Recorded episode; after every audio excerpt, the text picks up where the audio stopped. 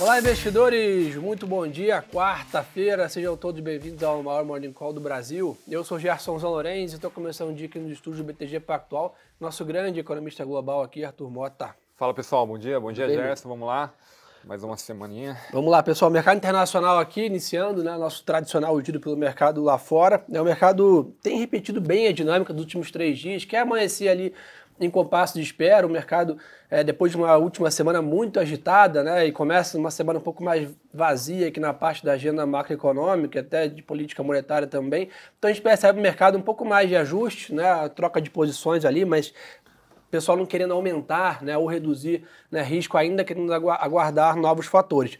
E já foram novos fatores, tem hoje. Né, 11 da manhã, temos aí fala do Jeremy Powell, presidente do Banco Central é, americano. Acho que a expectativa aí, né, pós-payroll da sexta-feira, que trouxe esse ano para o mercado, né, de eventualmente o ciclo de altos juros ter se encerrado nos Estados Unidos, o mercado precificou com, com mais, né, é, um pouco mais de probabilidade, né, o início de cortes aí talvez é, em maio né, do ano que vem, e talvez crie a expectativa para hoje se o Powell vai dar algum sinal também nessa linha ou vai continuar né, atrás da mesa? Até que a gente viu até o Cascari ontem voltando Isso. a ser um pouco mais duro ali, né, que é tradicional dele, mas é.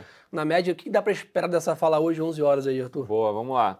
Assim como o Jess comentou, né, essa, essa é uma semana um pouco mais leve de indicadores macro do que foi as últimas semanas, teve payroll, etc. Então, as falas dos membros do Fed vão ser o grande destaque. E, obviamente, dentre essas falas, o Powell é sempre o mais relevante. Né? É bom lembrar que na última reunião, na última semana, na quarta-feira, quando ele discursou, ele estava representando o Fed ali, né, o FOMC, ele era a figura, digamos assim, da mediana do comitê. Hoje, como ele fala, é uma fala individual, ele tem um pouco mais de flexibilidade para dar, inclusive, as opiniões dele. E, e, e, sempre o chairman ele tem uma capacidade de influenciar bastante, digamos assim, o andamento do voto. Né? Então, de novo, acaba tendo um sobrepeso, que ele, até ele já tinha feito comentários há um mês atrás, né, numa, numa coletiva em, em outubro.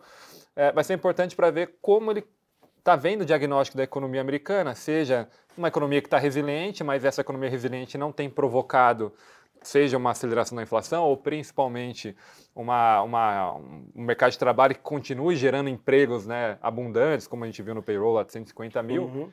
E por outro lado, como é que ele está vendo ainda a discussão de condições financeiras, tá? que foi é, um grande tema dos últimos três meses, né? a curva abriu, as bolsas corrigiram, né? o dólar se fortaleceu, isso estava ajudando é, o Fed, né? o mercado a fazer o trabalho do Fed, e desde a semana passada, essas condições financeiras afrouxaram, né? Esse rally da bolsa, né? fechamento de taxa, de certa forma, desfez parcialmente parte desse movimento. Vai ser importante ver se, na visão do, do Fed, essas coisas de, né, do pau, essas mudanças de curtíssimo prazo não deveriam é, interferir no diagnóstico, ou se não, de fato, isso é uma coisa que pode incomodar o comitê. O que a gente tem visto, tá? E essa semana, de novo, Ontem a gente teve sete falas de membros de Banco Central, hoje a gente tem mais ou menos cinco falas tem de galera, do né? Powell. Então, assim, basicamente a gente vai conseguir chegar na sexta-feira e ter passado a, a, a, né, passado a, a fala, né, o, o microfone para todos eles e vai estar muito bem mapeado o posicionamento individual. O que a gente viu até agora é, um, é, é a, manutenção do, seus, do posicionamento de cada membro, seja os membros Rocket sendo Rocket, os Dovish sendo Dovish e os neutros ainda sendo neutros. Isso quer dizer que é, ainda não, a gente não vê, principalmente depois desse, desse caminhão né, de indicadores foram, que foram divulgados, a gente não vê um comitê votante mudando de opinião. E essa opinião é de manutenção do ciclo de corte de juros. Nesse sentido, tudo mais constante, se a manutenção ela ganha probabilidade pela manutenção do posicionamento dos membros do Fed, é, naturalmente o mercado se inclina mais à discussão de corte. Né? Olha, a discussão de curto prazo está um pouco mais assegurada, a cabeça dos caras está mais ou menos igual, a gente já mapeou muito bem isso. Vamos agora tentar focar né, na precificação de corte do ano que vem. O mercado começou a trazer um pouco mais para frente, estava né? lá junho, Sim. que ainda é o nosso cenário base, começou agora a trazer mais para maio, né? justamente porque, de novo, os membros do Fed é, não intensificaram o tom. É, e agora, né, daqui para frente, a próxima grande parada, digamos assim, para testar esse movimento é o CPI na semana que vem. Então, é, tem bastante evento aí nos próximos sete dias, tá? CPI na próxima semana. No curto prazo, de novo, o Powell, na nossa visão, ele não deve ser um cara tão hawkish como ele já foi no passado, tá? Ele moderou bastante o tom ali, inclusive... Ele vem é, numa mudança Uma leve. mudança, né? Depois do Jackson Hole, ali, depois de agosto, ele foi acomodando o seu tom, há um mês atrás já estava muito mais dovish na coletiva da imprensa, agora também mais dovish do que ele foi nos últimos três meses. Então, digamos assim, dificilmente ele vai querer surpreender o mercado. Ele já está ali sentado em cima da taxa de juros, vai deixar a política monetária agir, vai sempre, obviamente, apresentar os balanços de risco que a gente aqui até cansa de falar, mas para todo mundo é, se identificar. Então, de novo, é, da nossa visão aqui, a gente espera que o Powell não, não tente surpreender o mercado hoje. Bom, e nessa linha, né, que tu comentou, a gente tem aí o John Williams também e o Philip Jefferson também, são dois grandes Fed Boys aí falando, né, hoje inclusive um, né, que é o Philip, é o vice-presidente aí da entidade do Banco Central americano. Então, nessa linha, pessoal, só para recapitular, o mercado de equities lá fora praticamente de lado, todos os índices internacionais, Europa, Ásia e Estados Unidos também. O dólar está ganhando um pouquinho de força, mas 0,1 de alta DXY na média. O 10 anos ali está bem comportado a 4,58, a taxa flat aí, né, mesmo patamar é, de ontem. O que chama atenção tá, é mais um dia, né, hoje, de arrefecimento de preços do petróleo. Tá? O petróleo hoje tem mais um dia de queda, 1% né, de variação, negociando a 81 dólares aqui né, o contrato Brent. Na média, pessoal, isso é bem positivo. Né? A gente tem essa descompressão no preço do petróleo. Lembrando, na escalada do início dos conflitos entre Israel e o Hamas, né, chegaram ali as projeções a precificar talvez um petróleo de 100, 120 dólares, vamos dizer assim, um cenário mais né, estressado, caso tivesse entrada de outros membros nesse conflito. Isso trocaria tudo que a gente tem falado aqui né, sobre a mesa, né, de cenário de inflação, de talvez queda de juros nos Estados Unidos, né, maio ou junho, aqui no Brasil, uns qual está sendo o tamanho do ciclo de corte, um petróleo a 120 reprecificaria todo esse cenário. Então a gente tem um petróleo ali mais comportado nessa linha entre 80, 85, aí sobe um pouco 90 no máximo, é o que a gente tem nas projeções hoje de preço de commodities do petróleo. Então acho que isso também tem ajudado esse, esse bom humor, né, se dá para dizer assim, ou essa redução de volatilidade, o preço do petróleo tem contribuído para isso e hoje estende esse movimento, WTI a 77 dólares e o Brent a 81. Na outra linha, né, o minério de ferro segue firme na sua tendência de alta, né? mais um dia de, de alta é, do minério em Singapura, maior nível em sete meses da commodity em tela né, chegando próximo daqui a pouco a 130 dólares aqui a tonelada do minério. E o que motiva hoje né, é a notícia de que a China tem como intenção ou quer né, que uma das suas maiores seguradoras né, ajude a Country Garden. Para recapitular, Country Garden é uma das três maiores incorporadoras imobiliárias da China, passou por uma grande dificuldade financeira recente, a gente bateu nessa tecla aqui bastante sobre isso.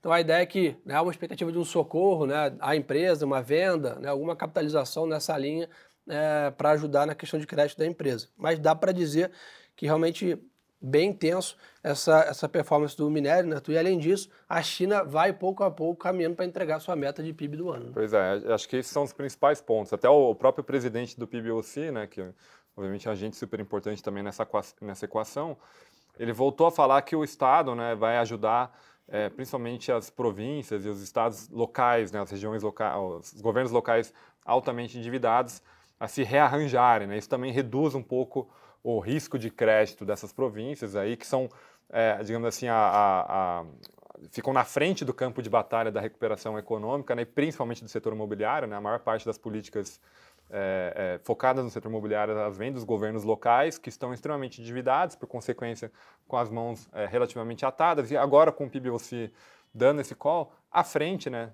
caso a gente veja uma desalavancagem desses governos, o suporte ele pode ser é, ainda maior. Então, assim como o Gerson comentou, né, a gente está vendo um minério de ferro super forte, mesmo sem ter um, um, um setor imobiliário forte, né? É, ou se recuperando de uma maneira expressiva. Imagina se esse setor imobiliário é, entrar numa trajetória mais saudável ainda. Você tem mais pressão ainda, né? você teria maior suporte para esse preço de minério de ferro, ou ficar nesse patamar, né? tentar um patamar mais elevado por mais tempo, ou eventualmente até acima é, disso. Acho que até o Bruno comentou bem sobre isso ontem. Né? Hoje, as projeções dos economistas, dos analistas, desculpa, de ações, não projetam o minério nesses patamares para incorporação de preço das ações. Isso quer dizer o seguinte, a cada momento que esse patamar se mantém nesses níveis ou até se eleva, as projeções vão ter que ser revistas para cima. Isso automaticamente traz uma pressão otimista, compradora, né, para as ações que a gente tem até esse call da Vale. Né? Então, cada dia que passa o minério está nesse patamar, não é esse preço que está incorporado nos modelos hoje de preço justo da Vale, por exemplo. Então, se esse preço justo for ajustado para um patamar maior, uma média maior que é o que está acontecendo, favorece e, demais. E mostra como o próprio preço do minério de ferro ele também está um pouco mais descorrelacionado com só a situação imobiliária de curto prazo. Existem outros Sim. fatores. A China acelerou bastante a exportação de aço, conseguiu achar um mercado externo como uma alternativa compradora do que só o mercado doméstico, o setor imobiliário. Então, de certa forma, ajuda também é, à frente, né, a gente ficar, né, ou permanecer um pouco mais otimista com essa tese de minério, sem necessariamente ficar, ter que mudar, né, ou, ou ficar torcendo, entre aspas, aqui do nosso lado em Brasil, para o setor imobiliário se recuperar. De novo, se acontecer, é mais um suporte para preço, mas se não acontecer, não tem sido suficiente para ter uma reversão um sustentada de preço. E só um ponto de, de, de petróleo, é, como o Jéssica comentou, tá? Estava tendo uma divergência, inclusive, na curva de juros é, e no cenário de petróleo. O petróleo estava subindo muito mais rápido do que a inflação implícita na curva de juros americana. E se esse petróleo permanecesse nesse patamar elevado, né, que chegou a bater lá acima de 90 por mais tempo, eventualmente a curva ia ter que corrigir, a inflação ia corrigir implícita para esse novo nível. Como ele não, ele não permaneceu, né, ele teve essa correção recente, inclusive ontem expressiva, até teve umas notícias né, que a Rússia está voltando a ofertar um pouco mais, conseguindo exportar um pouco mais. É, se ele permanece nesse patamar ligeiramente mais baixo, é, essa inflação implícita na curva não precisa corrigir, não precisa aumentar, e por consequência, de novo, é uma pressão a menos, é um risco que a gente estava monitorando para a curva de juros nesse final de ano que a gente tem tirado, digamos assim, da, da mesa. Sim. É, e é um ponto positivo aí para os mercados. Bom, e para fechar a parte global, pessoal, o Bitcoin está de lado hoje, 35 mil dólares, com uma dinâmica bem parecida aqui com o mercado de ações, né, um pouco mais lateralizado. Né, o Bitcoin saiu de 28 para 35 mil dólares ali rapidamente e agora consolida um pouco esse movimento que é até saudável aí para a dinâmica de trade é, dessa classe de ativos. Para Brasil, meu amigo. Bora, vamos lá. Pessoal, aqui a agenda está cheia, está diferente dos Estados Unidos, né, até da Europa. A gente está com uma agenda bem carregada aqui no Brasil. Daqui a 15 minutos, aí, 9 horas da manhã, tem vendas no varejo de setembro, projeções do BTG aqui é um, um, número flat, né, uma estabilidade na divulgação, na comparação mensal e uma alta de 2,10 na comparação anual.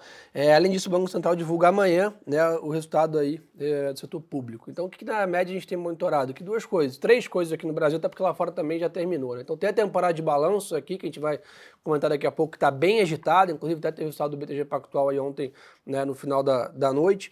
Tem a questão né, de dados, que a gente já está calibrando, tem PCA né, na, na sexta-feira, que eu acho que é o grande destaque que o mercado vai monitorar, e Brasília, que também está on fire aí, com bastante notícias. Então, acho que são esses três pontos que a gente fica de olho.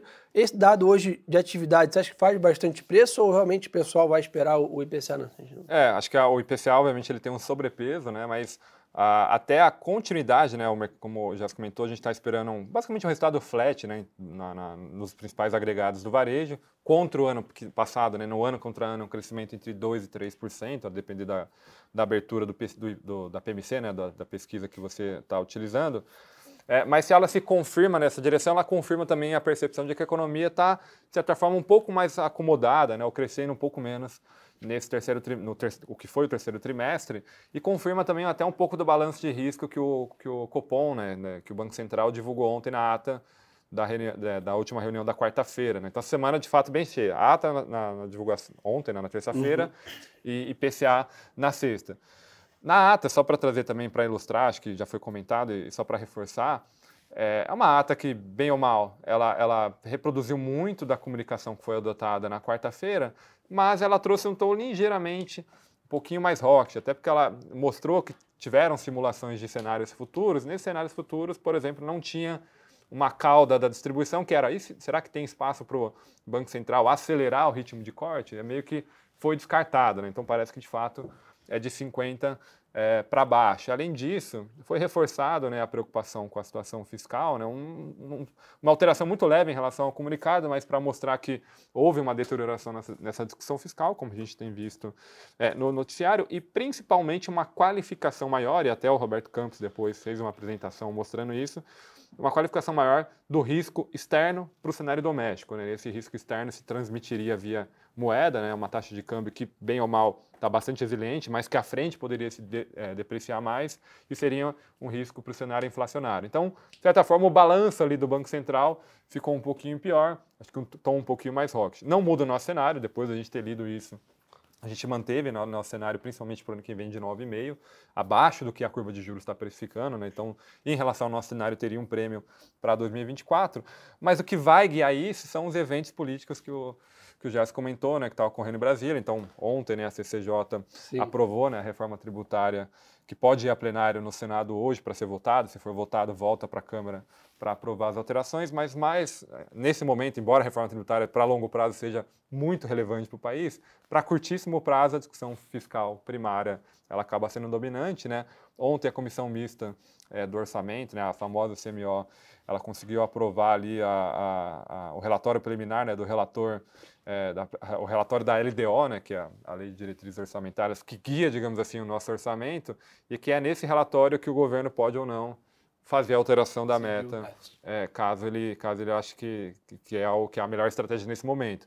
O governo disse que ele vai decidir, teria até o dia 16 desse mês para fazer essa decisão, então tem aí, a gente está no dia 8, né, tem aí mais oito dias para, quase uma semana, né, um pouco mais de uma semana, para essa discussão continuar no radar. De novo, esse, né, esse instrumento, a LDO, ela, ela, ela é sempre importante todo ano, né, a parte do orçamento, mas ela ganha ainda mais peso nesse ano por conta dessa discussão fiscal. A gente tem visto cada vez mais. mais acirrado. Isso. É, uma inclinação para alteração.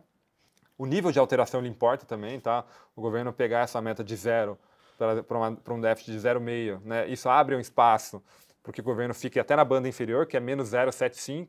Nas estimativas de mercado, inclusive no próprio prisma fiscal, esse 0,75 ainda também não seria suficiente, inclusive para é, evitar contingenciamento lá em março do ano que vem. Então, de novo, tem um ajuste fino né, de qual que vai ser, primeiro, o nível, caso o governo opte por alterar, e nessa alteração, como é que vai ser o enforcement, como é que vai ser o discurso, como é que vai ser a, digamos assim, a garantia de entrega é, por parte do governo. Lembrando que hoje a maior preocupação é a frustração com a receita. Né? O governo não está, digamos assim, querendo aumentar muito mais, aumentar os gastos. Né? A receita tem frustrado, por consequência, a expectativa de déficit tem aumentado. É, ele não tem conseguido gerar, digamos assim, é, a, a novas aprovações de projetos que gerem a receita adicional suficiente para garantir o déficit zero, por isso que a gente está vendo essa mudança. Então, de novo, a aprovação da reforma tributária CCJ é um caminho importante para médio prazo, para curto prazo essa discussão mais mundana assim de Sim. resultado fiscal ela acaba dominando. Se não fosse ela, provavelmente o Brasil teria conseguido também é, avançar bastante em termos de preço, ainda que seja uma oportunidade para o restante do ano. E nessa linha, pessoal, tá, o presidente do Senado, Rodrigo Pacheco, inclusive, né, a, sessão estava marcada para começar às 16 horas, foi né, adiantada para começar às 14 né, para votar essa questão da reforma tributária, mostrando aí a intenção de realmente isso ser votado em todos os destaques hoje, né, já para ir ali né, de novo para a Câmara dos Deputados. Então, realmente temos aí, né, correndo contra o tempo aí, dado que chegando próximo no final da janela de final do ano, né, em Brasília essa questão é bem importante para ser, ser resolvida. Então, fora isso, pessoal, a parte corporativa está bombando aqui no Brasil. Né? Tivemos aí, não dá nem para falar aqui quantas empresas estão, senão vou ficar aqui até nove e meia da manhã. Mas só hoje tem mais de 30 empresas divulgando seus resultados né, ao longo do dia. Nessa, né, no overnight, tivemos aí a Eletrobras né, revertendo um prejuízo né, para um lucro de 1,5 bi no último trio. O BTG Pactual também soltou o seu resultado é, ontem, é, no final da, da noite, mostrando aí é, um lucro líquido ajustado de 2,7 bilhões no terceiro trio, uma alta de 19% né, no ano contra ano aí na comparação trimestral, pessoal. Então fiquem de olho aqui, acho que a gente sempre fala nesses momentos de trimestre, né, a gente tem que ficar de olho na parte macro, mas também não deixar de ficar bem atento na parte micro, seja para quem tem ações ou não, mas eventualmente para entender né, como está ali a cabeça dos diretores, dos presidentes das companhias em relação à perspectiva de crescimento, de investimentos. É, isso também acaba sendo um bom termômetro para entender como vai ser a performance da economia um pouco mais à frente.